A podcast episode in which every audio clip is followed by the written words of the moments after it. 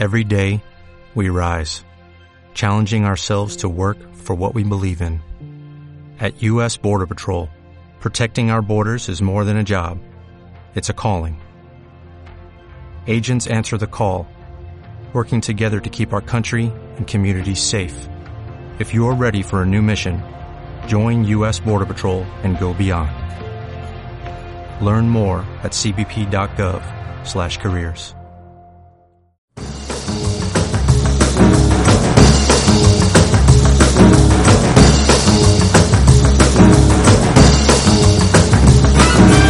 cbp.gov/careers.3時間も待っていたのよ私猫と一緒に3時間も待っていたのよ私猫と一緒にト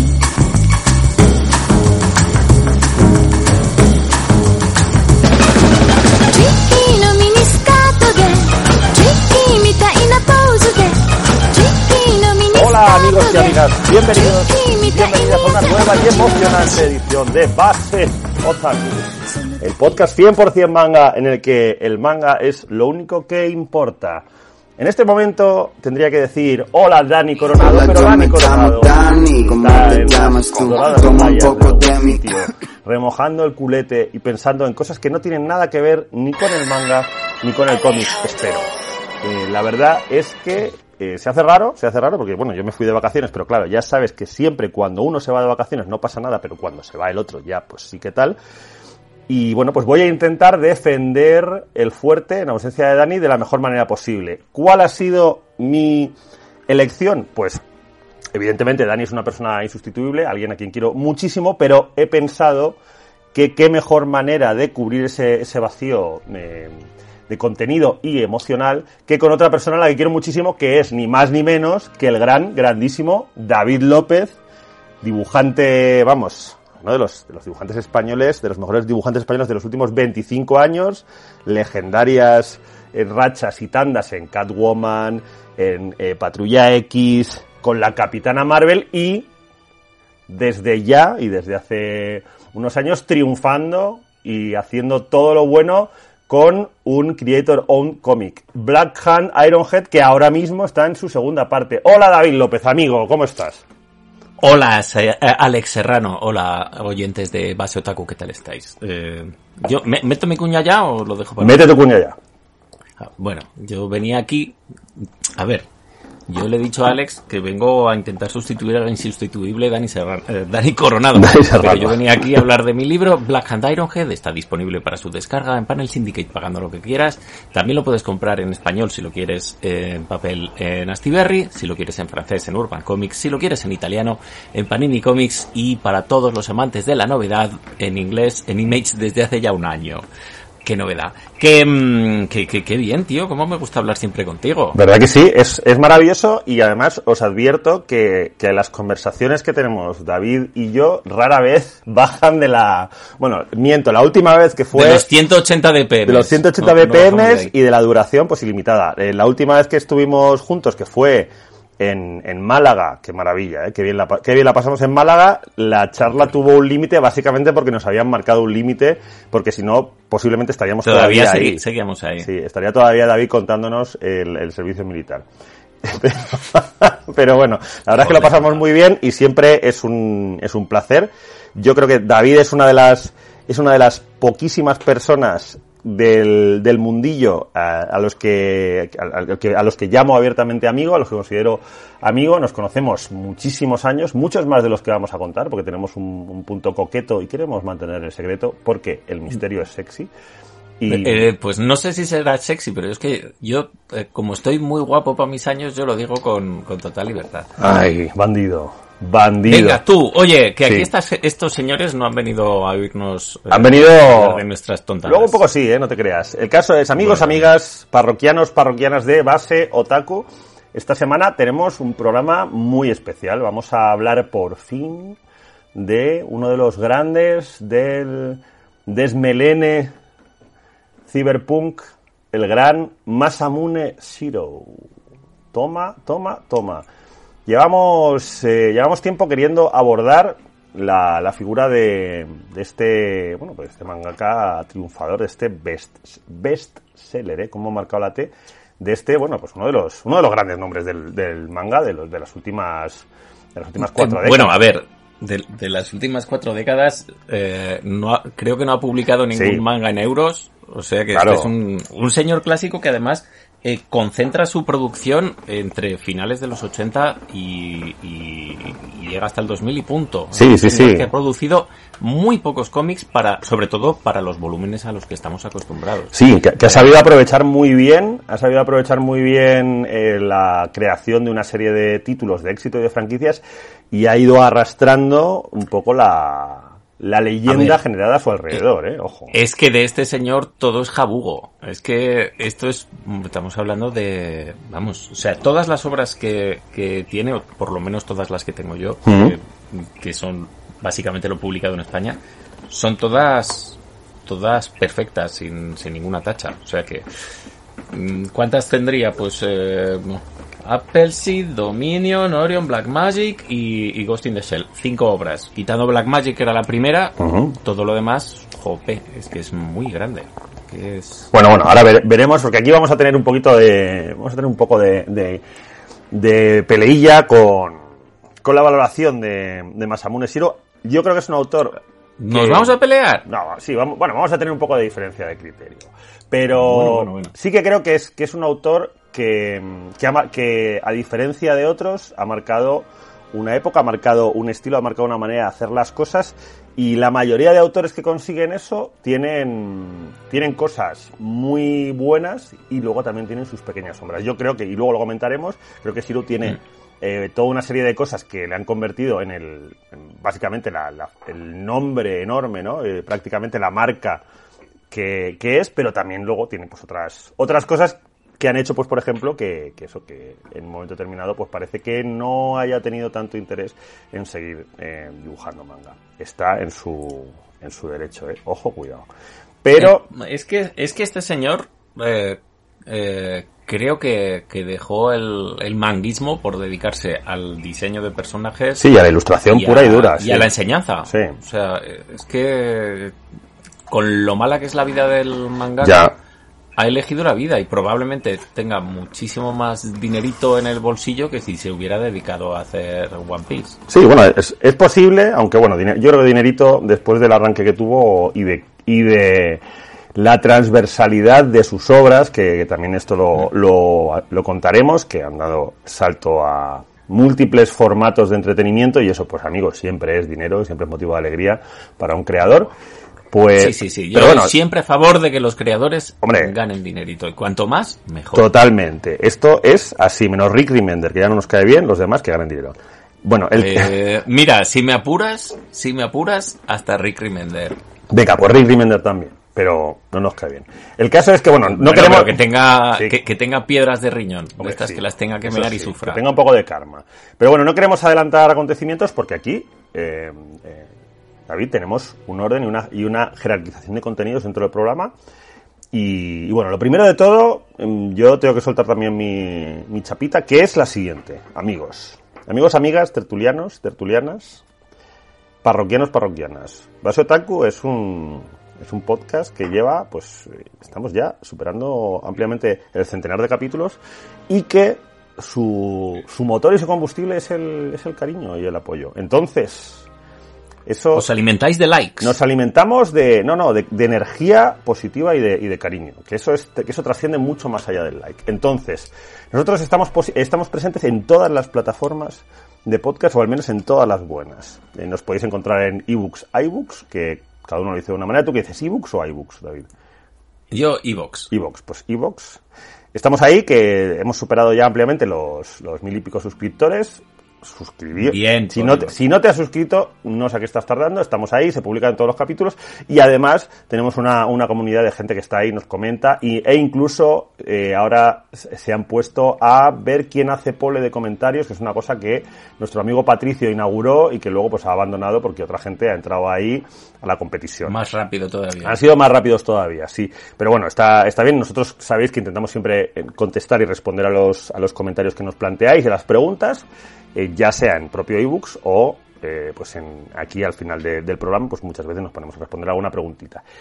Oye, ¿estáis en Spotify? Estamos en Spotify, que supone que es una que es una plataforma para escuchar música, pero también tiene podcast y nosotros estamos en Spotify y tenemos también un buen puñado de, de gente suscrita y que nos ¿Estáis escucha. en, en Apple Podcast? Y además, esto es lo, esto es lo curioso, estamos en Apple Podcast. Apple Podcast, eh, hay, un, hay un funcionamiento que quizá muchos y muchas de vosotras no conozcáis y es que en Apple Podcast existe no la posibilidad, sino la obligación de que, de que nos valoréis con cinco estrellas. Mm, Claro, dices, es que yo ya te he valorado con cinco estrellas. Pues hacemos lo siguiente, porque como lo que queremos es extender el amor. A ver, eh, pinchas, base otaku. panche- pinchas base Reproducir episodio. No, No, suscritos, suscritos, sí. Le das a los punticos. Anular suscripción. No. Eliminar. Informar de un problema. Sí. Un problema es que se enrolla mucho y no empezamos a trabajar en ningún momento. Que, que vamos al, al lío, ¿qué? Déjame un segundo que te voy a explicar una cosa muy rápidamente, ¿vale? Que es la siguiente. Si ves dentro de tu campo de visión un, un aparato con conexión a internet de la marca Apple, que no es tuyo, lo coges, abres el iconito de, de Apple Podcast, buscas base otaku, pones una puntuación de 5 estrellas y un comentario, a ser posible, eh, bueno, hacia nosotros, y luego, tal cual, devuelves ese dispositivo Apple con conexión a Internet a su lugar y a su legítimo propietario o propietaria. Es decir, sí, devuélvele el iPhone a tu prima. Y ese es lo que tengo que decirte. Entonces, esto ha sido el, repaso. También estamos en baseotaku.com y nos podéis contactar en Twitter y hacernos preguntas y contarnos cositas. Eh, David López. Y esto es que esto es importante, hay que, hay que recordarlo porque si no la gente se despista. Y bueno, dicho esto, David, vamos a dar paso porque Dani no está, pero claro, Dani no quiere renunciar a su sección semanal de noticias, novedades y licencias de Arechi. Entonces vamos a escuchar lo que tiene que contarnos Dani de novedades, novedades, news y licencias de Arechi. Y luego pues vamos a entrar al lío, David, ¿vale? Venga, adelante Dani Conora- Conorado. Uy, ¿cómo estamos? Dani Coronado. na, na, na. Eh, Vamos.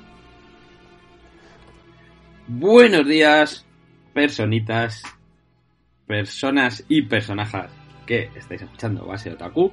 Eh, os saludo desde la playa, desde Coruña. Estoy en Viñetas o Atlántico y os mando un abrazo muy muy fuerte a todos vosotros y sobre todo a Karel, que creo que también está de semi vacaciones del programa esta semana, y a Alex, que se ha quedado al frente de esta edición especial. Dos semanitas va a estar el a tope y luego volvemos. Creo que volvemos en dos semanas o tres semanas, ya no me acuerdo, pero bueno. Os mando un abrazo muy muy fuerte. Os contaré las cosillas que vayan eh, saliendo en el salón. Si hay algo curioso y tal, os lo cuento. Y nada, solo deciros que, que os voy a repasar las novedades, que la verdad es que mm, semana de medio de agosto festivo no hay prácticamente nada, vamos rapidito. Tenemos Ibrea, que Ibrea nos ha acostumbrado ya a sacar sus 3, 4 títulos todas las semanas y no fallan. Tenemos eh, Así hablo Rohan Kishibe, segundo volumen. Termina eh, esta suerte de historias cortas, son, creo que son 5 o 6 historias cortas, en dos tomitos. La verdad es que es, el primero molaba muchísimo, el segundo eh, no me lo he leído todavía, pero seguramente esté exactamente la misma línea. Historias cortas que ha hecho el autor a lo largo de los años en los que ha estado eh, publicando el manga de Yoyo. Y bueno, tenemos también eh, Yoyo, un tomo de Yoyo, el número, el número 10 de eh, Stone Ocean, y nos falta uno, uno, y concluye. Y ya sabéis que, una vez termina, empieza el nuevo arco, que también es uno de los, de los más esperados, junto con este Stone Ocean. Además, Netflix eh, ha anunciado que antes de que termine el año saldrá esta serie en, anima, en anime en Netflix, o sea que va a ser un año muy muy gordo para para Jojo Bizarre Adventure. Perdón, corrijo, eh, tomo 10, había dicho el 11, son 11 la serie. Y por último, Sumatsu no Valkyrie, la historia de los dioses que se pegan con los humanos, el Ragnarok, la gozadera, la locura, los músculos. Bueno, pues aquí tenemos el volumen 8. Ya nos estamos acercando peligrosamente a eh, la serie japonesa. Tenéis, recordad que tenéis anime, siempre lo diremos cada vez que sale un tomo. Que es, bueno, es curioso, a mí me gustó, hay muchos que no.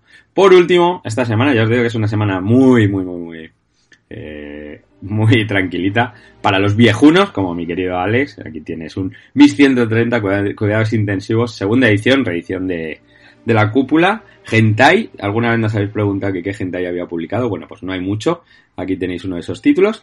Es verdad que decir que, a ver, la edición es 16 años después, pero vale 12 euros más. Si lo podéis hacer con el tomo antiguo, pues mira, ahí eso que os lleváis, porque las páginas son las mismas. Me imagino que habrán hecho algún tipo de, de limpieza de las páginas y tal, pero bueno, habrá que verlo.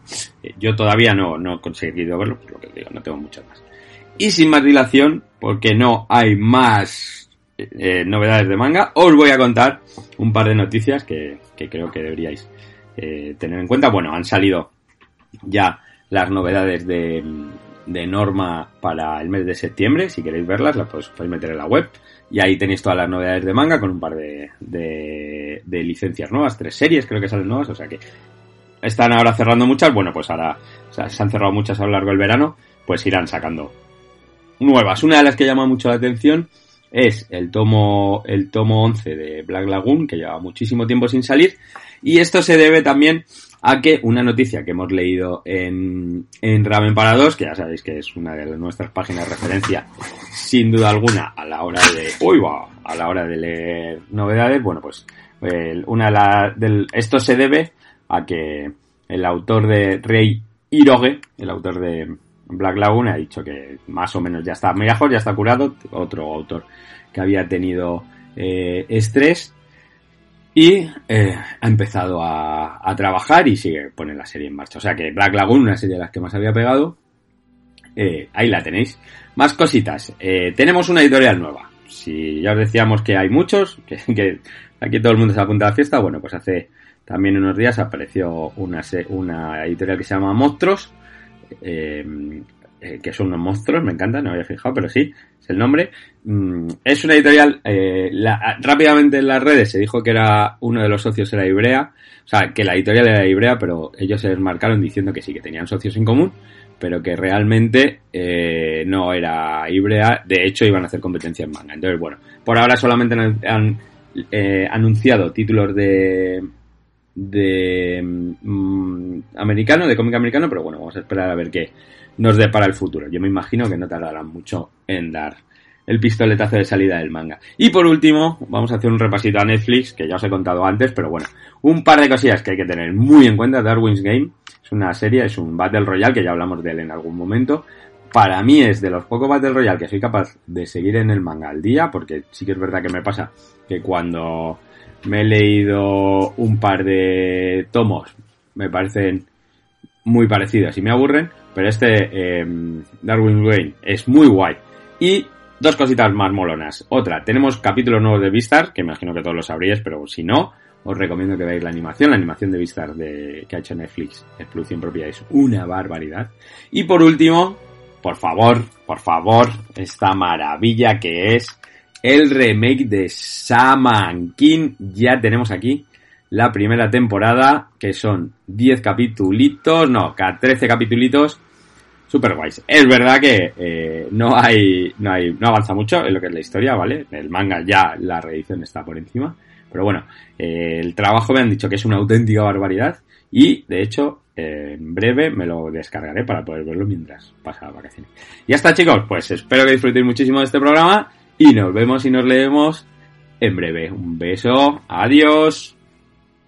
Pues este era Dani Coronado contándonos las novedades, noticias y licencias. Qué interesante. Me, pa- me ha parecido ¿Tú interesantísimo. estás ahora... Es que este- ¿Estás este muy señor- al día con el manga o no? O... Eh, pues lo he recuperado. Lo he recuperado porque eh, por fin me, me he abierto camino entre, entre mi pila de lectura y ahí estoy, estoy a tope. He descubierto, así como gran novedad de mi vida, la de... ¿Cuál es este? El de la motosierra en la cabeza. Ah, Eh, Chainsaw. Chainsaw Man. Chainsaw. Que me ha- que ¿sabes qué me pasó? Que me leí la la descripción en una eh, en la parte de atrás y decía no sé quién está obsesionado con las tetas y tal. Y Ya. dije, "Puf, Ya. qué mal. Mm. Pero luego es que no va de eso. A ver, ¿a qué persona se le ocurrió eso? Es que es no Pues- sé quién, no me acuerdo del protagonista, tiene una vida de mierda. Ya. Y a partir de ahí eh, ir rascando. Pero eso de las tetas... Ya, sí, era un poco... Bueno, ya sabes que es que esto funciona así. Pues sí, Eh, nosotros parte, hablamos de te y de, de Under Ninja, que está muy bien, ¿eh? Under Ninja, ojo, cuidado, ¿eh? Under Ninja. No, a mí me gustó también mogollón. eh, bueno, eh, yo ya sabes que soy de Atelier of Witcher, que soy de Yakuza Mo de Casa, Sí. Eh, de Golden Kamuy. Golden Kamuy, vamos, o sea. Golden Kamuy número uno en nuestro corazón, ¿eh? Aquí en el programa, nos encanta. tiene que estar en todas las mesillas de, de, de, de toda España. Y... mm, Ay, ¿cómo se llamaba este? De unos que... Que hay como unos demonios y de un post-apocalipsis. Bueno, da igual. Como en todos los, los mangas. Salió, el- empezó la semana pasada o hace un par de semanas. Me pareció muy bonito. Mm. Tokio no sé qué. Mm. Muy bonito. Eh, uno, Tokio no sé qué con la portada. Tokio no sé qué, muy bien. Una portada con demonios, pues nada, puede ser, y puede ser 500 No, no, mangas. no. Vale. Eh, el, el dibujo me recuerda así un poco a Tomo, pero Mm. bueno. Hasta que no te diga el, el título, Bueno, pues eh, no te vale. no, porque yo tengo una, tengo una capacidad de memoria muy limitada. Pues Y esta, Rooster Fighter. Ah, hombre, Rooster Fighter. Fighter. Bueno, ya la semana pasada eh, hablamos de, de un manga que yo creo que te puede camelar, que es que est- estuvimos con, con nuestra amiga Paloma Liranzo. Hablamos de Happiness, que es un manga, ojo, eh, Oh, Happiness. de vampiros adolescentes. Ojo. Vampiros institutos. Uf, no, no, pero, uf, pero en plan guay, ¿eh? O sea, no en plan... A ver, yo es que yo es que sufrí sufrí Vampiro la Mascarada y desde entonces me dio una sobresaturación. No, no, no, pero esto no tiene nada que ver con eso. Son vampiros de un poco moderniquis, en plan, déjame entrar y todo este rollo. O sea, tiene su punto, ¿eh? Bueno, en todo caso, nosotros hemos venido aquí a hablar de, de un señor con un nombre, ojo, ¿eh?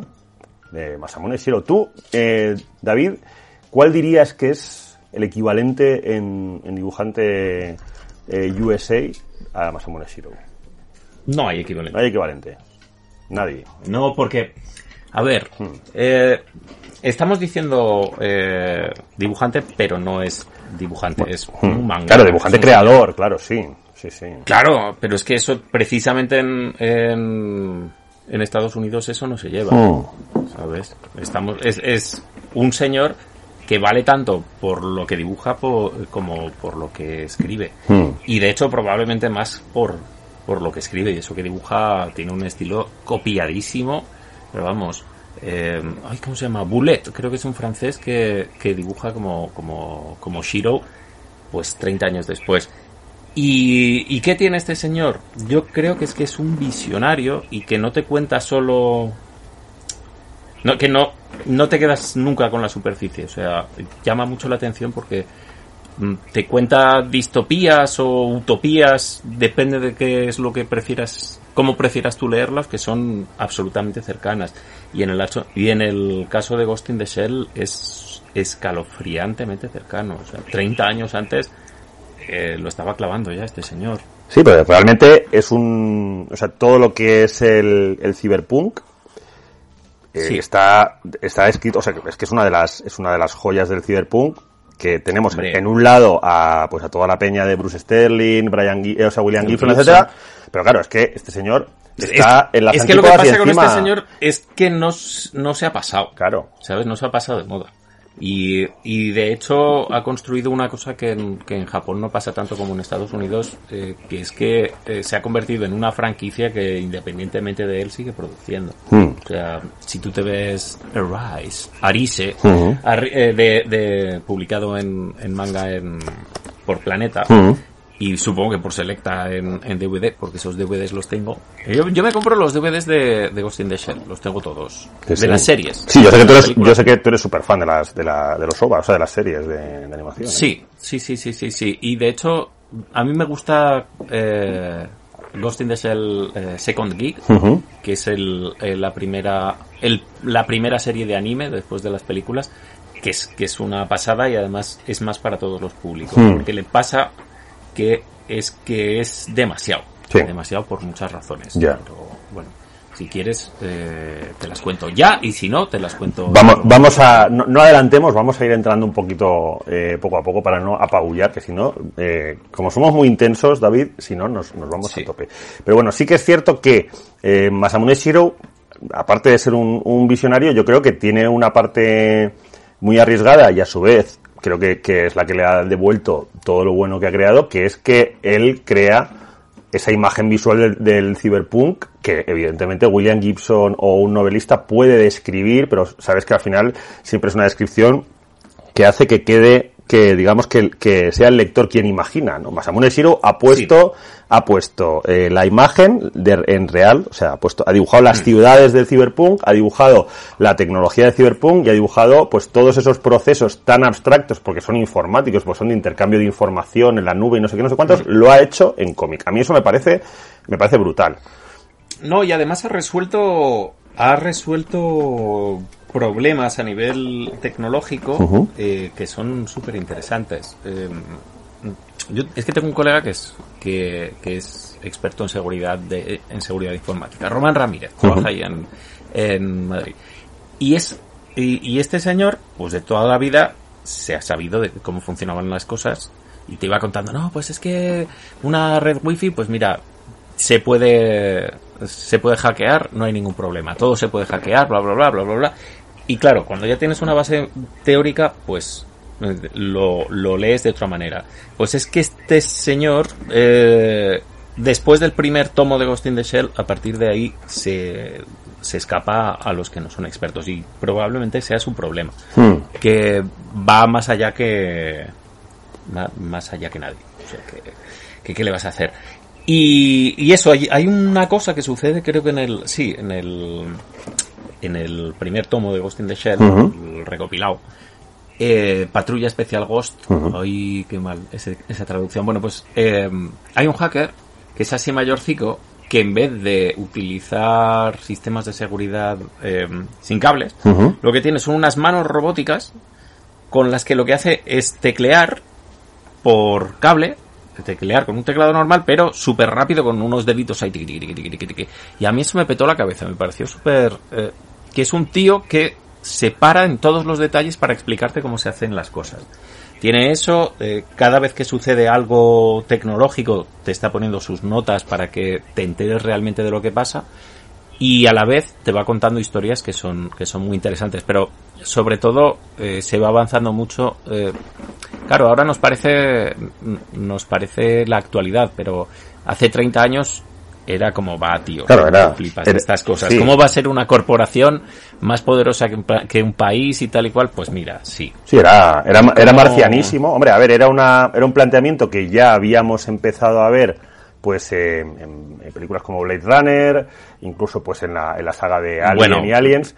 Que, Blade- Blade- a- ahí a nivel a nivel visual si quieres y No, quitando pero- el, sí, pero el bueno. asunto de la Weyland Yutani de, Mm. de Aliens pues todo lo demás no no sé yo ¿eh? o Sí. sea a nivel estético Mm. claro Blade Runner pues puso algo Sí, pero bueno, también hay, también hay una parte ahí como de, de corporación, ¿no? De, de corporaciones enormes que tienen su propia agenda, etcétera, por supuesto a un, a un nivel mucho más, mucho más bajo.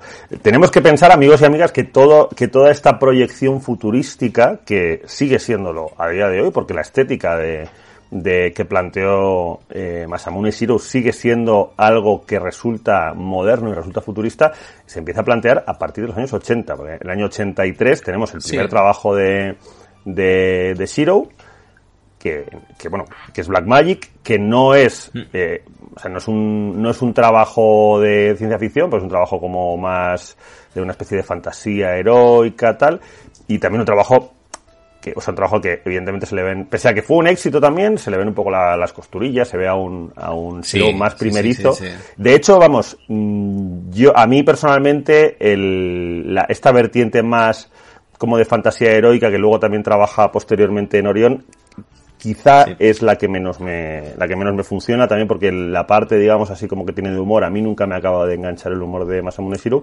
Ah, pero bueno, pero bueno, eh, pero el caso es que bueno, Pero, es un- eh, es- hay- en como- el caso del humor es que es un es, es un humor de otra época Sí, sí, es un humor eh, que luego que luego se amplía también, porque bueno, Black Magic al final es una serie como muy tiene como un punto de un poco de shonen, ¿no? Incluso ahí de pues aventurillas, mm, quizá eh, vemos a un Shiro menos complicado, porque sí que es verdad y esto lo, vamos a lo vamos a comentar luego y lo vamos a ir eh, lo vamos a, ir, vamos a ir viendo que conforme él va entrando más en ciencia ficción también es cierto que al menos desde como mi experiencia como lector mm, me dice que la lectura de sus de sus mangas va siendo más más complicada, no creo que por eso porque Mm. requiere requiere un conocimiento previo que, claro no tiene todo el le, mundo le mete mucho texto de apoyo, le mete mucho dato, los mucho dos dato primeros técnico. pues perdona, Sí, los sí. dos primeros, eh, que es Ghost in the Shell y Human Error Processor, Mm.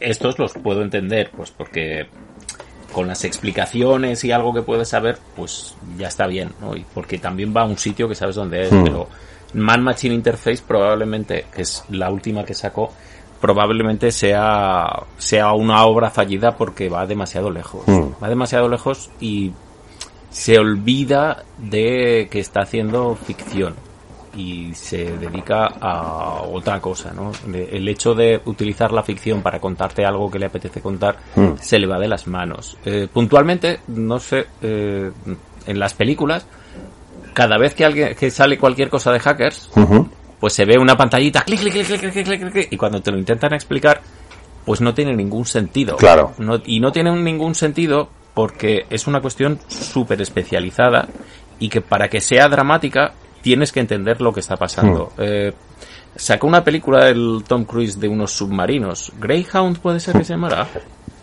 No, Greyhound, Bueno. Greyhound es la de Tom Hanks, esta de los, de los barcos. de Los submarinos. Sí. Pues esa, es esa, es esa. Mm. Pues en Greyhound está utilizando todo el rato términos náuticos, eh, a, a proa, no sé qué, Sí. una deriva de tal y cual. Y claro, si conoces los términos náuticos debe ser súper entretenido. Pero para mí que no, es... Bueno, eh, esto no me estoy Bueno, yo- entreteniendo. ya, yo te digo la que- película es chula, pero sí, bueno, y en el, perdona, y en el caso de este señor, sobre todo en Ghost in the Shell, Hmm. lo que le pasa es que eh, en cuanto la parte técnica se hace más importante, pues a mí por lo menos me pierde y soy, Hmm. soy un fan total. Y claro, eh, te muestra un poco el límite de, de dónde está el, el problema, Mm. sobre todo con, con las, las historias de, de piratas informáticos. Y es que si no sabes, eh, si no sabes lo que es el fuera de juego, Hmm. pues cuando te hagan una película de fútbol, céntrate en otra cosa. Claro. No, y, ade- Si te vas a lo y técnico, además que, claro, funciona. tú tienes una novela de... Pues tienes un neuromante de, de William Gibson y William Gibson se puede pasar eh, tres, cuatro, cinco páginas explicándote mm, cómo se... qué es el Black Eyes, qué es el hielo negro, que son las... Sí. O sea, tiene un, un poco más... Tiene más facilidad porque tiene un buen montón de páginas y al final no las explicaciones no requieren un, un, un respaldo visual como si pasa con el cómic, ¿no? Que, y claro, hay cosas que es muy difícil. También te digo, y esto me interesa mucho saber tu opinión, eh, para mí como lector, eh, creo que más o menos Hiro a nivel de storytelling tampoco es, o sea, el storytelling no, No. me parece que sea su fuerte. O sea, como, Dibuja- como dibujante dibuja es muy bien. eso, pero creo que no narra, bien, no narra pero como bien. narrador no. Claro. No, no. Eso yo creo que es un, es un gran debe que tiene, que evidentemente en, en las obras un poquito más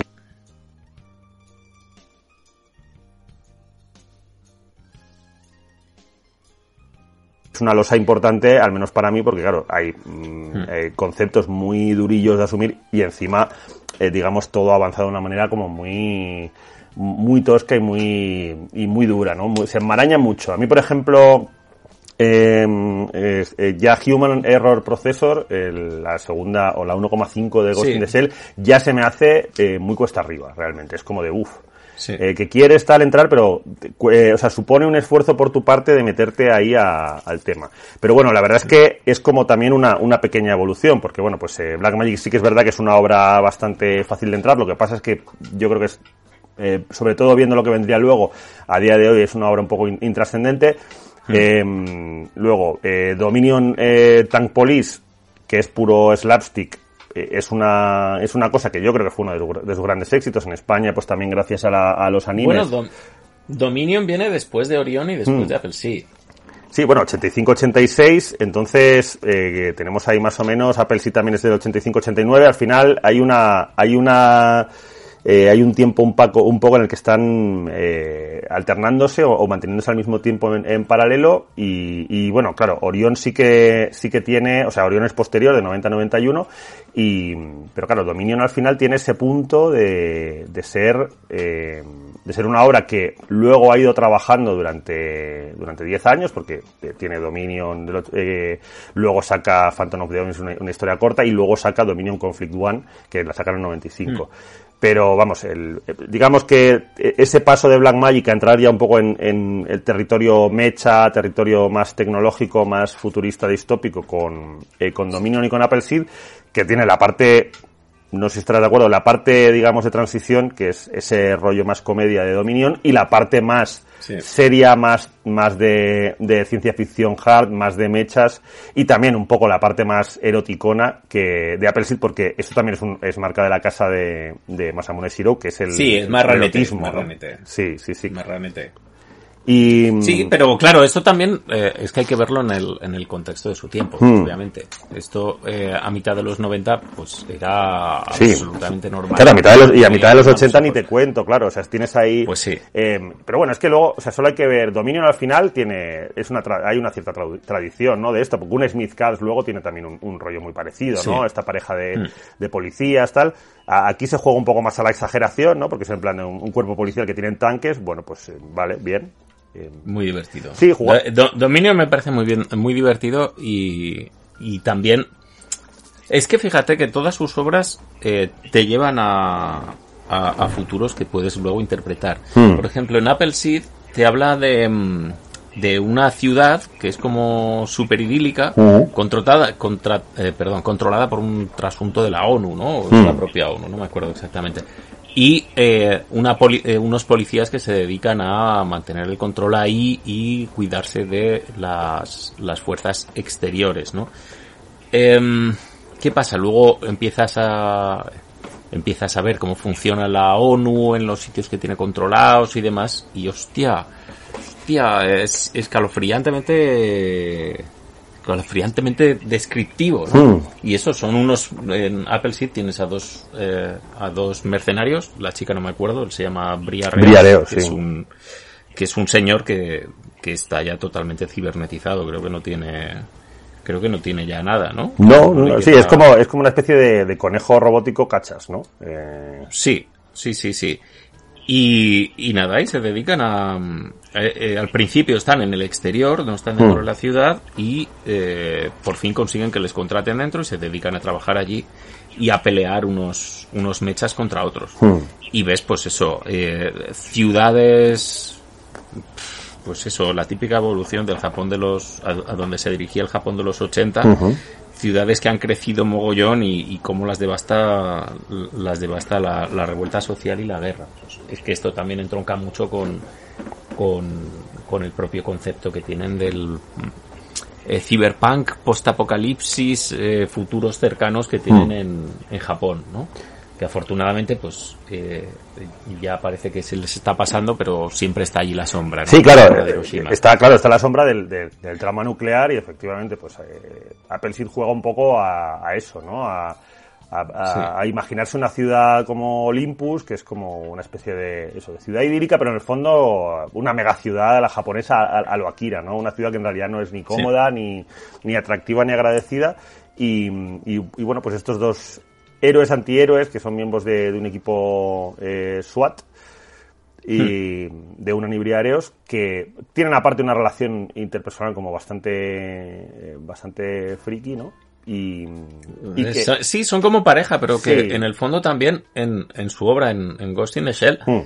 eh, también te, te trata un poco ese tema, ¿no? De, de- de transhumanismo. Hmm. Te, mm, lo tiene lo tiene asumido y te, y te muestra y te muestra un futuro posible transhumanista que claro, hostia, es que es siempre interesante, siempre Sí. interesante. Sí, es- O sea, y creo que a, a día de hoy está vigente. Si bien no en, en las formas narrativas, sí que en el fondo de lo que te cuenta está ahí. Sí, es una obra que, yo- que en el momento, porque eh, estamos hablando de una obra que, que aparte es curioso porque sale en, en el año 85 y en vez de salir serializada, el primer, el primer volumen sale directamente como recopilatorio. Ah, mira, esto no, Sí, sí, sí. Esto no lo sabía. Sí, que es una cosa muy, muy poco habitual y, bueno, o sea, fue, fue un impacto porque además es uno de los primeros, es uno de los primeros mangas que llega a Estados Unidos en inglés, que lo publica Eclipse, me acuerdo perfectamente porque, digamos, en los albores de, llegan el 88 eh, empieza a publicarse en el 88 y coge los primeros 90 y me acuerdo que era algo que, que pues la gente que en los 90 empezamos con, con el manga pues eh, era una, una, pieza bastante bastante buscada. Se intentaba conseguir esos recopilatorios de, de Apple Seed porque claro era visualmente era algo flipante no o sea los primeros 90 esta visión mmm, era era una cosa pues muy cañera que realmente porque tiene esa parte que con la que de alguna manera te, sentías más o menos familiarizado, pues de la parte de, del megatokio de, de Otomo, pero con, sí. con un punto, pues eso, de mechas, de acción, con un rollo mucho más dark, mucho más sucio, que, que incluso tiene un puntito de, en ciertos aspectos de, de la visión de, de 2000 AD, ¿no? De ese rollo british, de, del, del post-apocalipsis, un poco macarrilla. Eh, probablemente fuera el, el, el, signo de los tiempos. Mm, ¿no? Sí.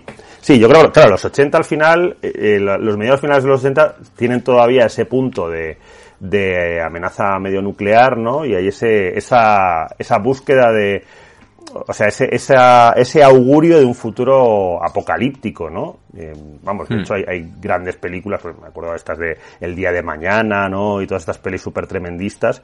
Y, y realmente... me, me estaba me estaba acordando de esta de Miyazaki, la de la tumba de las La luciernas. tumba, claro, la tumba de las luciérnagas, o sea, eh, hay, hay una, hay un- una de- tendencia un qué poco, hijo de Satán. una visión un poco oscura, ¿no? De, de lo que va a ser el. Hombre, no, como no puede ser de otra manera también. Efectivamente, efectivamente. Y, y bueno, la verdad es que es una, una obra que yo creo que, que es, eh, es, no es una obra redonda del todo, que en cierto modo se ha quedado un poco como, como colgada, de hecho, eh, siempre ha quedado ese punto de que si iba a haber un, un quinto volumen y tal, pero que al final pues nunca llega, y como comentaba antes David, pues Masamune Shiro a día de hoy no parece muy por la labor de ponerse a dibujar, a dibujar manga, y, y yo creo que bueno, pues, eh, fue un, auténtico pelotazo. Y bueno, y luego también las, como, como ya viene siendo habitual con, con Shiro, pues con una, con una adaptación eh, a animación, pues Tiene adaptación a animación y adaptación a animación en 3D. que flipas. Yo la de 3D no la he visto. Eh, Eh, tampoco ta- tampoco te hace mucha falta. ya, es que uf, eh, jo, el tema de animación 3D a mí me echa un poco para atrás, ¿eh? porque le veo que siempre... Ya veremos lo que No, hace lo que hace Miyazaki. Ya, bueno, La, nueva la hace en 3D, ¿no? Creo que sí, pero pff, yo ya te digo que es que mm, me, o sea, me, me cuesta mucho. O sea, me, hay algo que no me acaba de funcionar siempre la, la animación 3D, pero bueno, a ver si. Desde luego, si hay alguien que ver, puede. la, la- la animación 3D, el, eh, los estadounidenses han conseguido encontrar el- la manera la manera de hacerlo y, y los japoneses que tenían la manera de hacerlo eh, directamente del manga, ahí yo creo que han, que han encontrado un, un valle inquietante eh, que, del que no salen. Lo del valle inquietante es esto de que eh, el rechazo que te generan las imágenes digitales Mm, sí, eh, cuando se parecen demasiado a la realidad. ya. ¿Sabes? Si tú ves un, un dibujo digital y ves que, eh, que, que es claramente un dibujo, entonces, pues oye, Hmm. no te da ningún problema. Pero cuando empiezas a dudar, ahí sucede una cosa que se llama el valle inquietante. Hmm. Y el problema que tienen en la... eh, el problema que tienen en la animación los japoneses en muchos casos es que intentan intentan hacer animación hiperrealista, ¿no? Hmm. tipo Final Fantasy, Sí. tipo aquellos eh, aquellos cortos que salen de vez en cuando en alguna antología que son hostia son como demasiado real y tampoco necesitan Ya. entonces eh, yo creo que funciona mejor eh, una animación en la que los personajes eh, son más estilizados y que luego los, los fondos son absolutamente realistas porque eso no nos no nos provoca ningún rechazo Sí, no genera, no genera esa disociación extraña de, de saber que algo que no es real se mueve de una manera tan real, ¿no? sí sí sí sí sí y también pasa con gente que Mm, sí. dices "Este- este tío igual es un robot No. Sí, hay algo, hay algo extraño en esta persona.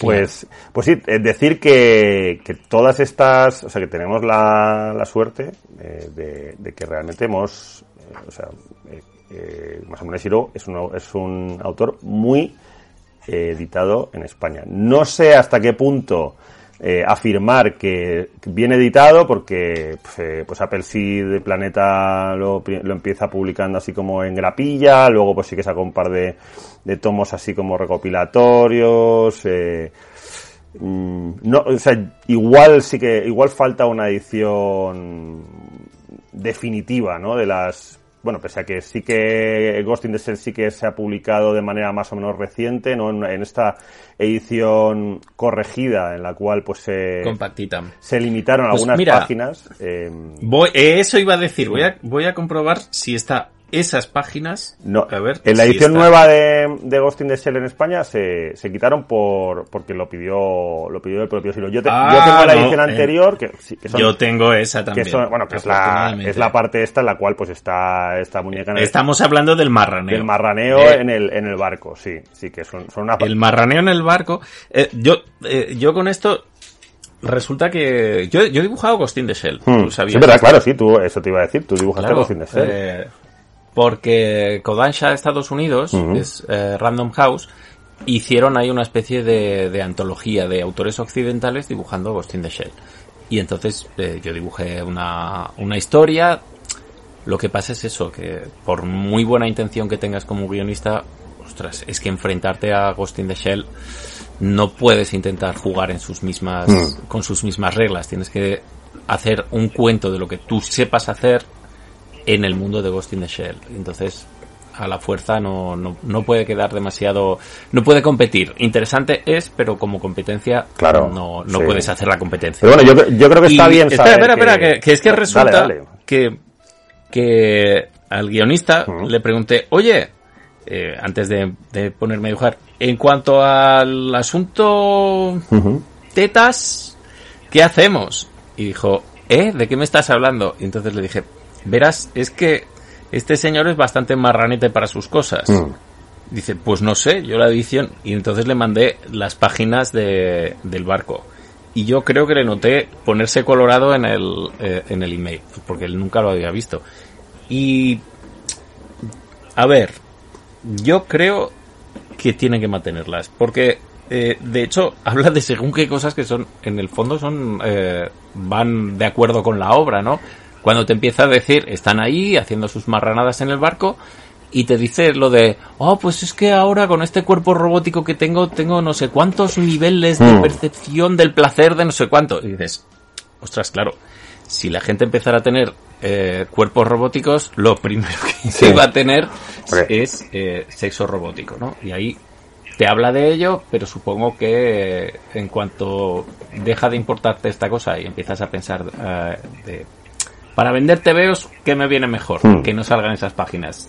Pues que no salgan, ¿sabes? Sí, a ver, además es que son, a ver, son unas páginas que, que además van en color, un color bastante, Sí, sí, sí. bastante espectacular, pero sí que es verdad que, que son, o sea, que son un poco, o sea, que realmente no son definitivas y no son importantísimas y fundamentales para, para, para lo que cuenta the Shell, que son un poco, Para- son un poco a ver. fanservice, realmente. Eh, Em, absolutamente, absolutamente, pero eh, en, en lo que es la descripción que él hace del, Hmm. del mundo, yo creo que es, que es interesante que, Sí. que estén y sobre todo por la integridad de la obra eh, para tenerla cuenta eh, para tenerla en cuenta enmarcada en, en su momento. Claro, sobre todo que es que es una es algo que en el fondo eh, pues da un poco de rabia, ¿no? Como, como lector que digas es que esta edición está y claro y es que no tienes la no tienes la opción de decir eh, no no yo quiero la, o sea no te tienes que dar esa opción o sea han cambiado han quitado las páginas y ya esas páginas no están entonces o consigues una, Sí. una edición anterior que tenga esas páginas o ya nunca más que es un poco lo que pues lo que pasa con, con las con las pelis de Star Wars no que hicieron el, las ediciones especiales en el 98 y entonces no puedes conseguir las las, eh, las versiones anteriores dispara primero. Claro entonces tienes que tragarte al, al Java con eh, al Java generado por ordenador eh, entonces claro Qué dolor. eh, es- Eh, oye, Sí. eh, una serie de curiosidades de, dale. de, de Masamune Shiro. O Shiro Masamune, creo que es como debe, Mm. como pide el gobierno japonés que nos refiramos a sus, a sus ciudadanos. Primero el apellido, luego, y luego el nombre eh, O sea, Shirou Masamune. Shirou Masamune, eh, nadie, eh, supongo que sus editores sí, pero el público no conoce su cara. O sea, no hay fotos de este señor. Y, y, y lo que hace de él una figura súper misteriosa. Lo que sí que se sabe es que se, es que se dedica a la enseñanza y que dibuja como trabajo secundario. Supongo que ahora, pues eso, eh, como trabajo secundario tendrá eh, eh, contar los royalties de las películas, los animes y las ventas de merchandising y de todo que tiene. Que ya me parece buen trabajo secundario. Que ni tan mal, sí. Eh, y es profesor. Lo que ocurre es que yo no sé, por sus estudios él ha estudiado arte, pero lo que no sé es eh, si las clases que da son de, de arte, como pintor, porque tiene formación de pintor, Sí. o como oí yo en su momento, de robótica, que por sus conocimientos o, o por su filosofía, probablemente si te dijera, si, si hubiera unas clases de, de filosofía de la robótica, mm, no creo que haya un profesor mejor para, para dártelas que este señor. Sí, pero bueno, yo, Es un yo me... dibujante que no se dedica y esto a mí me, me mata la cabeza. Sí, yo, hombre, yo creo que, que posiblemente si, si daba si daba clases seguramente serían de serían de dibujo, porque bueno, él estudió eh, pintura y, y bueno, de hecho se nota, ahora, ahora comentaremos un poco la, porque la, la tendencia a lo largo de los años ha sido más trabajar esa parte mm, eh, pictórica de pintura al, o sea, de dibujo pintura al aerógrafo, que creo que se, que se ha convertido también un poco en la marca de la casa, ¿no? Pero vamos a entrar, David, en, en, en la parte ya eh, seria del tema, que es eh, Ghost in the Shell, que tiene, bueno... Eh, Pero de Dominion, de Dominion no hemos hablado casi. de- Dominion, bueno, Dominion, sí. eh, ¿Tú mira, quieres es hablar más de Dominion? Hablemos más de apuntar. Dominion. Mm, Dominion, Sí. Dominion, eh, Dominion es una especie de mundo hipercontaminado con muchísima delincuencia en la que una, una policía con un, con la, que, que el- la policía va con tanques, unos pequeños tanques casi unipersonales que son una monada y, y, y poco más. Pero si tú te fijas en la estética, es como Nausicaa con tanques, tío. Sí, a ver, yo, yo Dominion eh, es como una especie de versión grandilocuente de, una partida de Mario, de Mario Kart, o sea, porque es, eh, es un poco... sí, pues sí. Es un poco, pues Sí, eso, o sea, es muy slapstick, muy, muy de trastadas, muy de, muy hacer el gamberro, pues un dibujo más, más relajado, más redondito, más tal, y, y, Hmm. y bueno, pues, hace tiempo que no, que no lo, que no lo miro, remiro, me acuerdo, pues eso, la, la- la versión de animación era, era muy graciosa, pero Hmm. eh, es- eh, forma parte de esa parte, digamos, más juguetona de Shiro que, mm, que, o sea, creo que, que, que lo que dices tiene, tiene mucho sentido de que creo que Dominion es una obra que ese punto tan desenfadado y de supuesto humor hace que se pierdan eh, una serie de, de partes y de, y de implicaciones y de, y de ideas que son muy interesantes, pero que al final pues te tomas un poquito menos en serio, que es algo que luego no pasa ni con Apple Seed ni con, ni con Ghost in the Shell, que ya sí que hay una parte más, eh, sobre todo en Ghost in the Shell hay una parte de existencialismo, de filosofía, incluso de reflexiones sí, sobre la tecnología, que a veces quizás se, se, se pierde un poco, ¿no? En, en, en la intensidad y la densidad. Sí, sí. pero, pero yo creo que ese es el, el, el problema. O sea, muere de su propio éxito. Se, se da una sobredosis de Shiro y, y se aleja de los se aleja de los mortales totalmente. Pero vamos, yo creo que sigue siendo es una, una obra apasionante con, con un desarrollo que como, como cuenta David, pues tiene, tiene la parte problemática de quizá haberse convertido en algo tan grande que, que el propio autor pues acaba por no saber manejar demasiado bien. En su cabeza seguramente eh, funciona de puta madre, pero claro, el, el tema es que ese vínculo de, de la mente de Masamune Shiro a, a la gente que le lee, pues hay un momento en el cual realmente eh, requiere un esfuerzo, es como se suele decir, café de los para muy cafeteros, ¿no? Pero para muy cafeteros y sobre todo que no es café de muy cafeteros para no, no, yo es que soy experto en la obra de Shiro y, y me gusta mogollón y soy lector de cómic y, me, y de ciencia ficción. Pero aquí tienes que ser experto en Shiro, lector de culo duro de ciencia ficción y además tener unos, tener unos conocimientos de informática, robótica y, y tecnología del futuro a los que no, a los que no llega cualquiera. Eso sí, si resulta que das ese perfil, pues esto tiene que ser pff, la bomba, tiene que ser lo mejor. Y bueno, pues volvemos a volvemos a una a una pequeña obsesión de Masamune Shiro que es las fuerzas del orden, porque eh, Motoko Kusanagi, la protagonista de, de Ghost in the Shell, eh, también es una por decirlo de alguna manera, una policía, ¿no? Una, Hmm. miembro de una, de una fuerza, de una fuerza de seguridad, una fuerza policial, pues muy, muy especial, en un entorno muy especial, igual que la Dominion Tank- eh, que los protagonistas de Dominion Tank Police, igual que eh, los protagonistas de, de Apple Seed. Eh, Bueno, aquí entramos ya en una serie de conceptos eh, completamente de cyberpunk, en la cual pues eh, el- entramos en un terreno muy hardcore de, pues, de miembros de, o sea, de personas que tienen eh, pues un- unas tecnologías que les permiten eh, pues meter su cerebro biológico en, en redes de, de información y de comunicación cibernéticas. Esto pff, es, eh, es, o sea, es muy a saco. Hackers. Bueno, a eh, ver, eh, estamos hablando de, de un futuro cercano y Mm. si no está ya. O sea, eh, estamos hablando de, primero el transhumanismo, que ya, ya lo hemos sacado antes, Mm. que es la trascendencia, que la corriente filosófica que defiende que para que el ser humano trascienda, se haga más grande o la siguiente etapa evolutiva, eh, no tiene que ser biológica, que tiene que ser eh, mecánica. O sea, para trascender los límites de la carne, eh, te tienes que hacer mejor, te tienes que hacer eh, te tienes que hacer máquina. No me acuerdo de dónde era esa frase, ¿no? Voy a ser mejor, voy a ser máquina. Y en cualquier caso, te, te, te lleva de la mano a un futuro en el que el propio futuro te lleva ahí, ¿no? Eh, no sé la edad de, de los escuchantes de, de Base Otaku, pero eh, hubo un momento en el que la gente no teníamos eh, smartphones y ahora es lo más normal del mundo. O sea, si no tienes WhatsApp, la gente dice, eh, ¿y cómo hablo contigo? ¿no? ¿Cómo quedamos?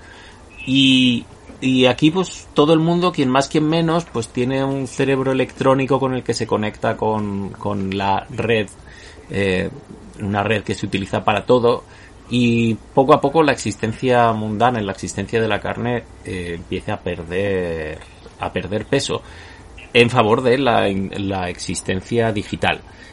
Y eh, otra vez, como siempre, es ante, ante una nueva realidad, ¿qué es lo que hacemos? ¿no? Si bien en, en Dominion te dice, pues, eh, una existencia con mucha, mm, en mucha contaminación, con muchos altos niveles, con niveles muy altos de criminalidad, ¿qué es lo que hacemos? Policía de tanques, eh, Apple Seed, un, un mundo que es políticamente muy complicado, una ciudad llena de refugiados y, y hay que encontrar eh, una manera de tener el orden aquí. ¿Qué es lo que hacemos? Pues tenemos unos mercenarios que se han adaptado. Em, Ghost in the Shell. Ghost in the Shell, pues eh, lo que hace es llevarlo a nivel global y en vez de dedicarse a la ficción, se dedica a la. No sé cómo se, cómo se llama, literatura de. mm, Sí, especulativa, ¿no? Realmente, porque es un poco- Especulativa, exactamente, Sí, sí, sí, sí. O sea, y la verdad es que mm, se acerca bastante. Pero aquí también tenemos un, un asunto y es que a partir del, del segundo tomo, bueno, de Man Machine Interface, no sé quién se encarga de, de escribir eh, Ghost in the Shell, porque Ghost in the Shell se vuelve una obra transmedia. Eh, tienes, creo que hay un videojuego que debe ser una filfa, pero tienes películas y series de animación y, libros con ilustraciones y estatuas y, y figuritas y de todo. Y finalmente incluso una solo- película de imagen real con, o sea, con Sí, protagonista sí, sí, sí, de estrella de Hollywood, que ya es como el Scarlett Johansson, Scarlett. Johansson. Sí, y, mm, y luego tienes una precuela que se llama Rise con guion de Junichi Fujisaku y dibujo de Takumi Oyama. Sí, que es, que es Takumi muy Oyama, triste, muy triste porque... Takumi Oyama hace un trabajo muy bueno, Hmm. pero... Claro, pero no, pero no es más a, Amune a ver, claro, es que es muy, es Sí, muy complicado. y, y también es lo único que puede hacer, no te puedes intentar Ya. calzar su- eh, sus zapatos. Y el problema que, que tiene, que es lo que arrastra toda la obra posterior a medida que se va alejando de el canon original, es que no es, no es Masamune Shiro. Hmm. Porque nadie más que Masamune Shiro es Masamune Claro, Shiro. sí. Y, y bueno, se deja leer, pero hasta ahí se convierte en una obra pues bélica o de espías, si quieres. Sí, mucho, mucho más Y- convencional, ¿no? Que, que lo que es, y mucho Sí. menos compleja en el, en el buen sentido que de Sí, lo que es sí, eh. Ghost in the Shell. Eh, también decir que bueno Sí. que Ghost in the Shell tiene también esa parte quizá más me- menos buena a nivel de lo que viene siendo puramente hacer un cómic que es que ya se dispara el, el vicio o la costumbre que tiene Masamune Shirow de meter eh, pies de página explicativos a saco y claro eso Porque a él lo que le, a él lo que le mola es la especulación. Claro, y entonces- eso ralentiza ¿Cómo será el, el- el mundo del futuro? Sí. El, futu- el mundo del futuro será así, así o así. Y esa, esa es la parte que le gusta. Sí, pero que, que, que realmente a nivel, digamos, de, de funcionamiento como cómic hace que, que eso, que, que muchas veces la cosa se ponga muy puesta arriba, muy cuesta arriba porque aparte no es este rollo de decir, bueno, pues este, esto no me leo el pie de página, sigo leyendo y me voy a entrar algo. No. Entonces es, em, eh, Sí, eso en Man Machine Interface es, es lo que sucede. Hmm. Eh, o sea, hay muchas cosas que directamente leyendo el pie de página tampoco entiendes y sobre todo que tampoco entiendes ni el contexto Hmm. ni, ni las consecuencias que tiene lo que te está contando y entonces así el, el drama no, no, no funciona. Cambio, Ghost in the Shell yo creo que tiene ese equilibrio perfecto Sí. porque eh, lo que te intenta explicar eh, ¿Se puede hacer spoiler de que va? Sí, hombre, yo creo que a estas alturas, una, una hora del año 90, si, si no, Vale. amigos, amigas, Eh, vamos a ver. Pues Ghost in the Shell eh, va sobre que esta policía del futuro cercano encuentra que hay una se- que se están cometiendo una serie de delitos informáticos porque ellos se dedican a, eh, a proteger un valor casi más alto, más importante que la vida en esta sociedad, que es la integridad espiritual. Hay una parte de ti mismo que no se puede clonar, que no se puede duplicar, que es lo que llaman el ghost, que sería el espíritu. Em, para avanzar en esto, eh, eh, sí que sirve Orión, porque en Orión sí que te habla de sus, de sus movidas religiosas japonesas. Entonces, allá tú. Orión es entretenida y si quieres podemos hablar, pero bueno. Sí, vamos a, Eh, yo creo que vamos a, vamos a cerrar Ghost in the Shell, que es la parte, es la parte Sí. gorda del melón, y luego vamos a, vamos a pasar Bueno, un poquito por, El por caso es que eh, empieza a ver, e- es el último tabú que queda, ¿no? Es la, la última individualidad. Y resulta que hay eh, una inteligencia artificial que ha conseguido, eh, que, lo que busca es la singularidad. La singularidad es no ser una réplica de sí misma, eh, sino conseguir mutar a nivel espiritual. Y bueno, ya eso, último lo dejo para, para que os lo leáis, cómo consigue, cómo, cómo se, cómo se resuelve esta historia. A mí me gusta mucho y, y creo que el, eh, la primera película de quién era, que no me acuerdo.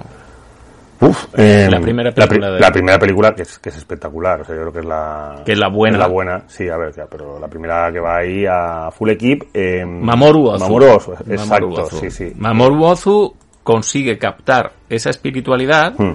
em, pero también a la hora de, de, de contar la parte mollar, eh, creo que Bueno, y- justo al final mu- muere antes de llegar a la orilla. Y luego, y, luego Y- aparte que desde el punto de vista puramente técnico, yo me acuerdo Es- que, que fue una película que la- con una animación Hombre. avanzadísima y flipante para Sí. la época.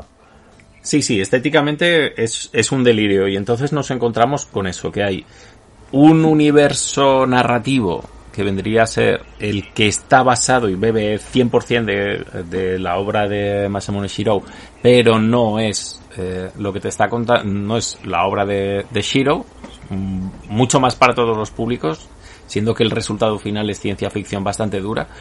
Eh, y, y creo que es un que es un éxito. Si bien la primera película no me gusta demasiado de, Hmm. de, de historia ni de ni de ritmo, creo que tiene como tres o cuatro peleas y se acabó. Sí. Em, Pero, Standalone Complex, Sí. que es el primer eh, la primera serie de animación que hacen. Standalone Complex creo que tiene la mezcla perfecta, Hmm. eh, que baja mucho el, el nivel de implicación que tiene que tener el, el espectador para entenderla. O sea, tú te puedes ver esa, esa serie y cada episodio se centra en una pequeña pincelada de las que hay en Ghost in the Shell, que hay 5, 6, 7, 10 conceptos en cada página que son loquísimos, pues en, en Standalone Complex aprovecha esas pinceladitas y te las va explicando y te va sacando una historieta cortita de cada una, que luego forman una, una historia completa y luego hay una segunda temporada de, de esto que no me acuerdo ahora cómo se titulaba. Claro, el, el tema es que todo este planteamiento, digamos, filosófico existencial tan, tan cañero, pues viene luego eh, respaldado con, pues con eh, asesinos, hackers cibernéticos, espionaje Sí, industrial, sí, sí, eh, pero claro, a un nivel pues bastante bastante sofisticado y que bueno pues que al final claro tú dices pues eh, Cyberpunk Matrix bueno pues Matrix es como Peppa Pig sabes en comparación con una cosa como Ghost in the Shell porque, Sí. porque tiene al final todos los conceptos son mucho más sencillos eh, todo todo la- el, el concepto filosófico y, e incluso ese este planteamiento que es en el fondo similar este de, de este fantasma en, en la en el caparazón no Eh, la esencia del alma dentro del, del entorno físico eh, es, eh, es- se hace de una manera mucho más mucho más ligera y liviana.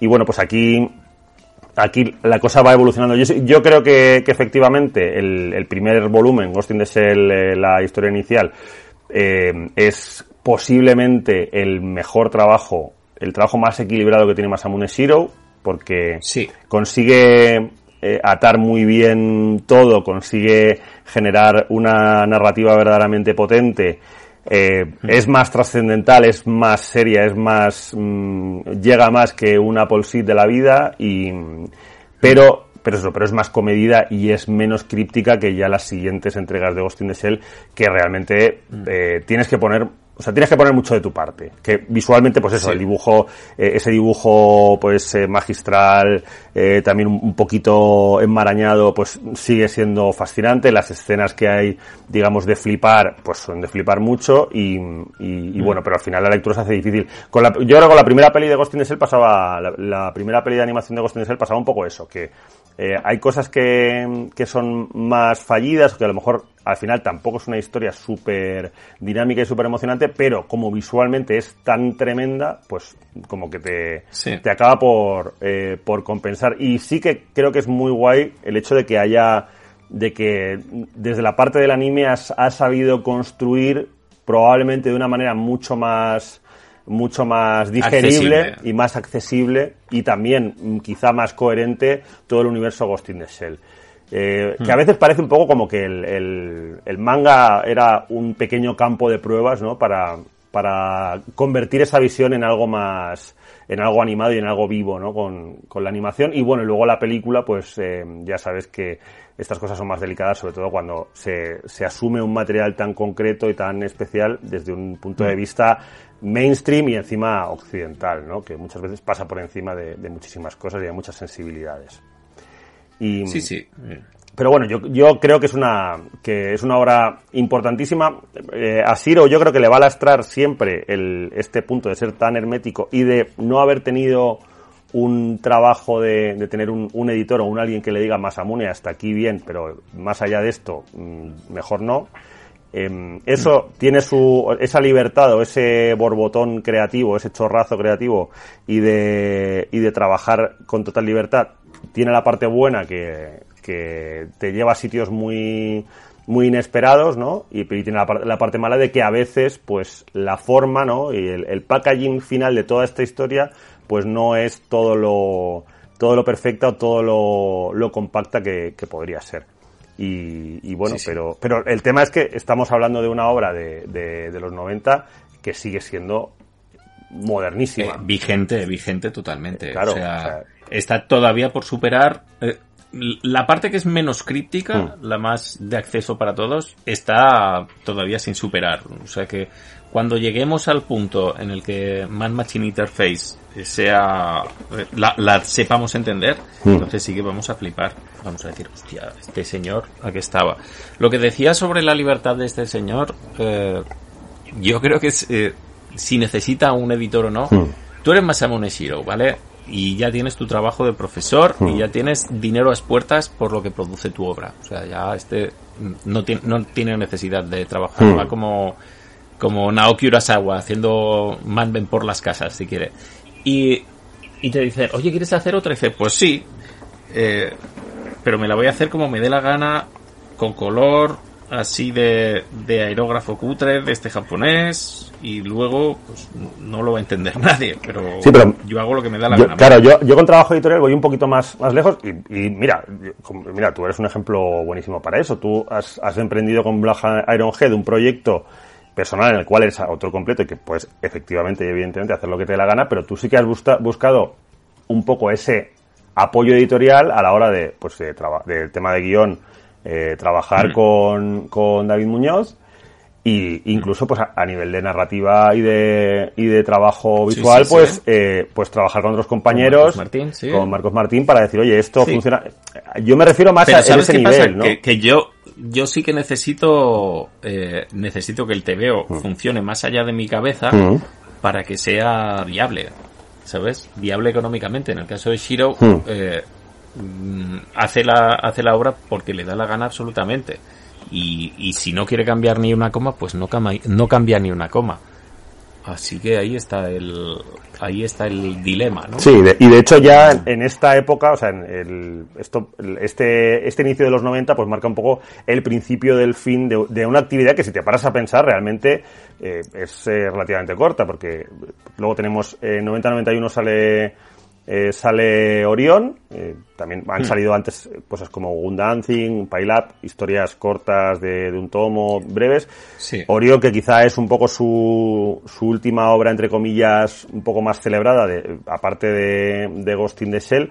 A mí es una obra que, que me deja un poco, un poco frío. Veo un poco lo que intenta hacer, ¿no? Ese rollo un poco de religiones, de tal, pero eh, creo que... Hombre, hace, hace su- sus movidas, movidas ahí de mm, budismo, taoísmo, como lo quieras llamar, y te lo explica de una manera un poco como, como si fuera tecnología. Claro. Y vuelve a hacer un poco lo mismo, te, te muestra visualmente unos conceptos de, de textos sagrados de allí que son súper bonitos. Para mí, lo, para mí lo malo de Orión es que, es que eh, es, es un cómic que se supone que su virtud es que sea entretenido y la realidad es que no lo es. No es, no es un cómic entretenido, no es emocionante, no es chispeante. Tiene ahí unas, o sea, no sé. eh, o sea, un, un manga que tiene su parte eso de religión, de explicar, pero en el fondo es un manga de aventuras, tiene que ser, tiene que ser entretenido. Y a mí me parece un poco, o sea, me- se me hace un poco tochazo. No sé, yo con este tío estoy, estoy vendido siempre, o sea que no te puedo...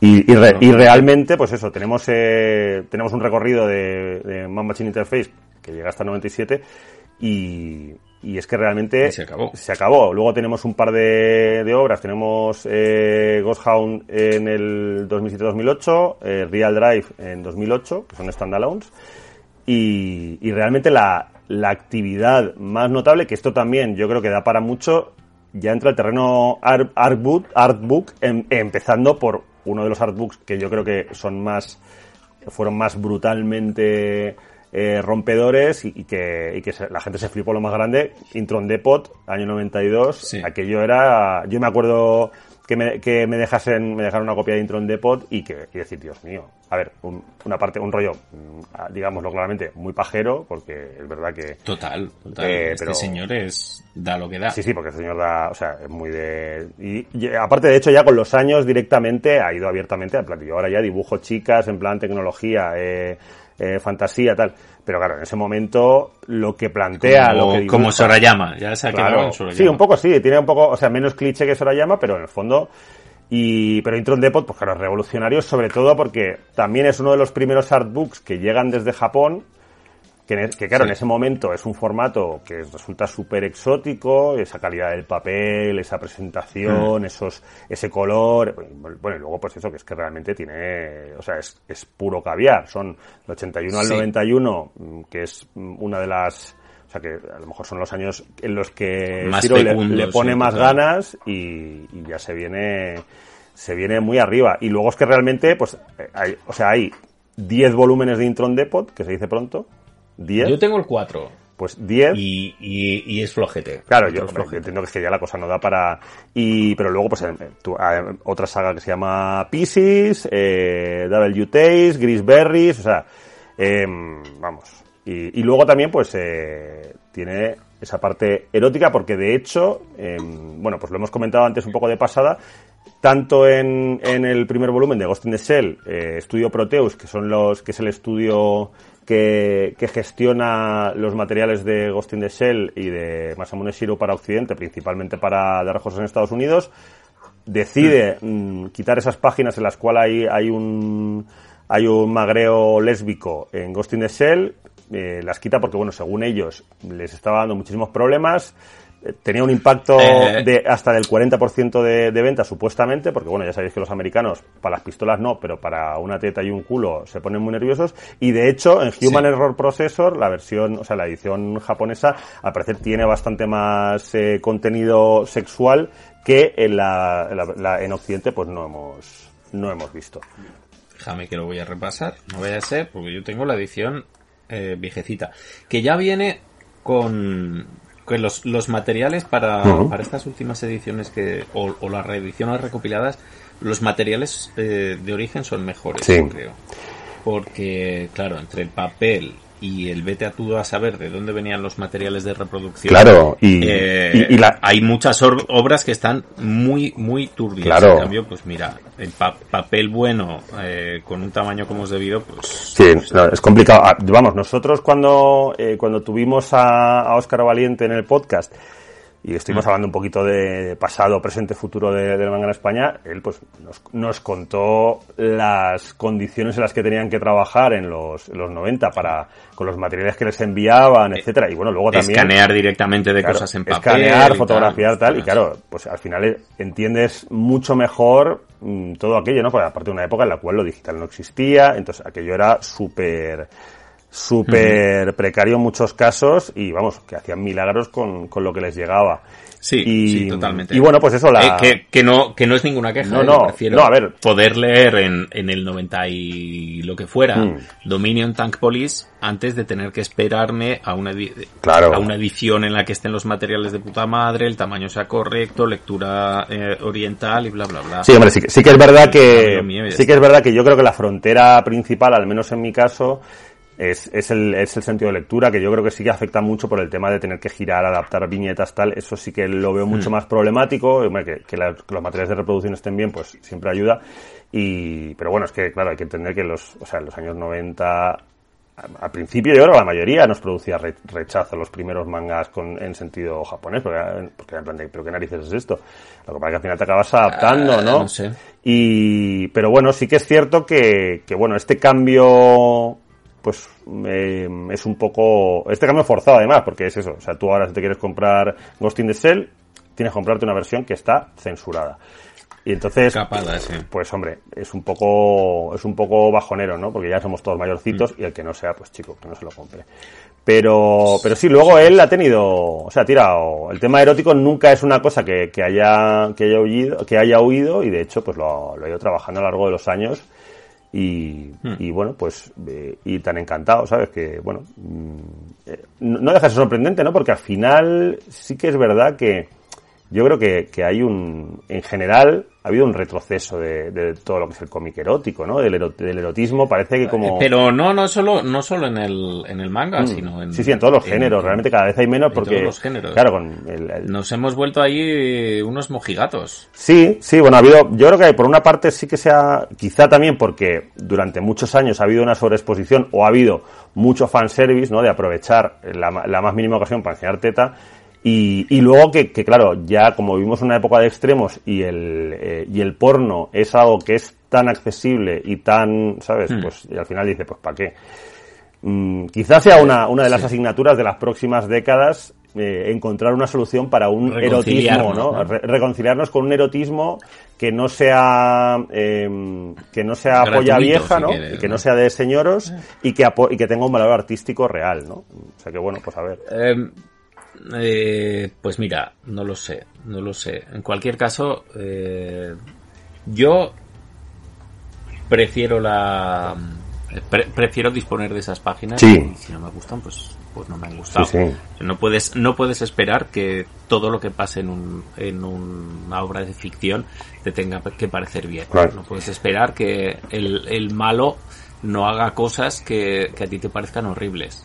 Es que el malo ha hecho esto que me parece claro. sí, bueno, que además que Ghost in the Shell no es, no es un cómic, ya de por sí no es un cómic para todos los públicos y que sinceramente lo que se ve en esas dos páginas tampoco es una cosa que digas eh, que es que es una, no sé, o sea, quiero decir, esto no sé si vi- visto con los tampoco es una cosa que sea escandalosa, o sea, es una escena de sexo entre dos chicas y ya está, o sea, no, no sé. No, no, creo que es una, son seis. Bueno, sí, bueno, sí, bueno, hay más, hay bueno, pero en todo caso, bueno, son chicas porque tampoco, no, no, o sea, no me parece una ves, cosa que fíjate. sea como loquísima, ¿sabes? Eh, El, el avance que, que hay que hacer aquí es el, el, el que si vamos a ponernos, nos ponemos todos. O sea, que es esto de que sí que se puedan sacar tetas de Claro. señoras, pero que no se puedan salir a sacar cólicas de señoras. Claro. Pues venga. Efectivamente. Si estamos, estamos. Claro, fíjate lo que se lió con la polla de, de Batman. O sea, en plan de, bueno, pero vamos a ver. Y- Vamos a ver. Favor. Claro, en plan de chicos.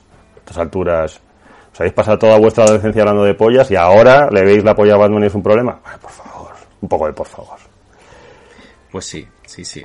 Pero bueno, A ver, no, es y, que estoy- y la verdad es que es una cosa, bueno, pues eso, realmente a nivel de manga es que mm, hasta aquí hemos llegado, porque efectivamente Masamune Shiro durante estos años, pues mm, ya, aparte de, de su actividad de artbooks y de alguna cosita por ahí, pues ya parece que ha estado más interesado en gestionar me imagino que a nivel de producción o a nivel mucho más eh, como propietario, ¿no? Como dueño intelectual, pues todas las todas las pelis que ha ido generando, por ejemplo, Apple City y Ghost in the Shell, que tenemos Apple City en Ex Machina en 2007 eh, con John Woo por ahí, ojito, eh, pues eh, Ghost in the Shell New Movie 2016, eh, Ovas a Porrillo, eh, cosas para televisión, vamos, es, pues al final es una... Sí, quitando. Sacaron una última serie que yo que soy súper fan no la llegué a ver, que era de. Eh, era en 3D. Y ahí ya dije, mira. Sí, es que... Y bueno, luego los videojuegos que yo ahí ya no, o sea, yo ahí no entro porque ya me, o sea, me pierdo, no, no, no, no llego a tanto. No nos da para tanto. Claro. Eso que lo. Eh, eh, base gamer. Base lo- gamer que lo, que lo tome. Entonces, bueno, realmente yo creo que mm, muy posiblemente no vamos a esperarnos grandes novedades a nivel de, de cómic de Masamune Shiro. Creo que podemos decir tranquilamente que es un autor que ya ha hecho todo lo que tenía que hacer. Pero claro, es que lo que ha hecho, ojito, cuidado, ¿eh? O sea, hay mucha gente que, que en tres vidas no te hace un Apple Seed o no te hace un Dominion Tampolis. No. Imagínate. Y Sí, sí, bueno, sí, un, autor relativamente joven, pues del 61, Del 61. que 50 añitos. Sí, 50. 50 añitos.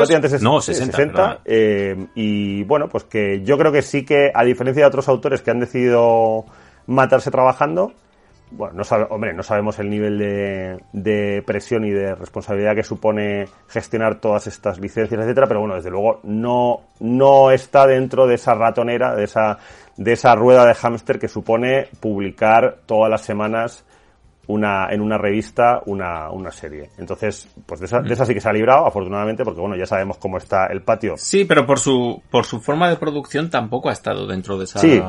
de esa rueda de hámster. Sí, sí que es verdad que se, lo ha, tiempo. que se lo ha tomado, pues, hombre, eh, eso, lo que comentábamos, el, el tema de que, por ejemplo, el primer tomo de Apple Seed, que ya estamos hablando de una época de ochentas, que no era para nada habitual, pues diga, yo esto lo saco como un recopilatorio y paso de, de o sea, y me, y me evito Paso el tema de revistas. vosotros. Claro, pues, pues muy bien visto. Y bueno, al final, mi sensación, eh, David, y no sé si estás de acuerdo, es que es un tío que al final ha conseguido una de las cosas que como, como creador, como artista, es más complicada, que es poder tomar tus decisiones y hacer lo que te da la gana. Em, Eh, sí, sí, sí. Oye, eh, adelante, a tope, a tope con Shiro. ¿Verdad? Sí, sí. Pa- pagadle el dinerito. Sí, además, bueno, yo qué sé, el, eh, ves, por ejemplo, el, el paralelismo que pudiese haber pues con un Yukito Kishiro, con su Battle Angel Alita, pues es que, claro, no tiene nada que ver. O sea, al final eh, han tomado caminos muy diferentes, teniendo como Sí, pero intereses similares, pero no sé. Sí, pero, pero ¿qué trascendencia tiene Alita? Sí, bueno, a- Alita ha sido una obra, Gum ha sido una obra muy influyente en Japón y ha, y ha hecho que, y ha- o sea, ha inspirado a mucha gente a hacer manga, pero sí que es verdad que sigue siendo una obra de, o sea, un manga, ¿no? Gum es el personaje, las 18 Sí, claro. secuelas tal, y realmente es, el autor tampoco ha, ha ido mucho más allá, ¿no? Cre- Creo que sí que se le han visto mucho, mucha, mucho más las costuras, como Masamune Shiro ha sabido en un momento determinado decir, mira, yo ya he hecho esto, que es lo que quería hacer, y ahora ya, mm, a, a si otra no cosa. tengo que contar más, Claro. me voy a mi casa Sí. a jugar a la Sí, PlayStation. sí, sí. Entonces, bueno, pues si, si tiene interés en que siga vivo, en que siga vivo el universo Ghost in the Shell, pues va un poco, pues eso, deja que da, Pues va licenciado. claro, deja que. David López haga un, haga una historia de Ghost in the Shell y, y la hace. de- Qué bonito, ¿eh? Eh, Pues sí. Pues mira, fue muy divertido. ¿Tú la tienes esa? Yo no la tengo, ¿te lo puedes creer? No la tengo. Fíjate. Tengo que mirar a ver. Es que también eh, tuve suerte porque yo entregué, creo que el primero de Sí. toda la gente que, que lo hizo. Y entonces, para el New Free Comic Book Day, Mm. Hicieron un cómic, una grapita Sí. en la que salía mi historia, tal cual. Sí, sí, sí, yo me acuerdo de eso, pero una- claro, yo esa no la, no la conseguí pillar. Esa no la No, tienes. no, que va, que es que la gente... Si me sobra, ya te doy. Es que ya sabes tú, los del Free Comic Book Day, que la gente se vuelve muy loca y, y arramblan. Sí, sí. Pues, Vale. Si, me, si me queda uno por ahí suelto tonto, ya te lo daré. si no, ya lo buscaré yo ahí en, en eBay para pillarlo. Y bueno, David López, ¿qué pasa? Yo creo que lo tenemos, lo hemos cerrado de una manera bastante bien, ¿no? ¿O qué? ¿Tú qué dices? Sí, muy bien, Alex Serrano. Hombre. Esto está, esto está muy bien. Pues sí. Y ya sabes que yo hablar contigo Ya. a lo que sea, no me cuesta. Sí, no me no, cuesta. no. Lo que me cuesta es callar contigo. Sí, nos cuesta, pero bueno, yo mira, yo creo que hoy eh, hemos estado, hemos estado bien, ¿eh?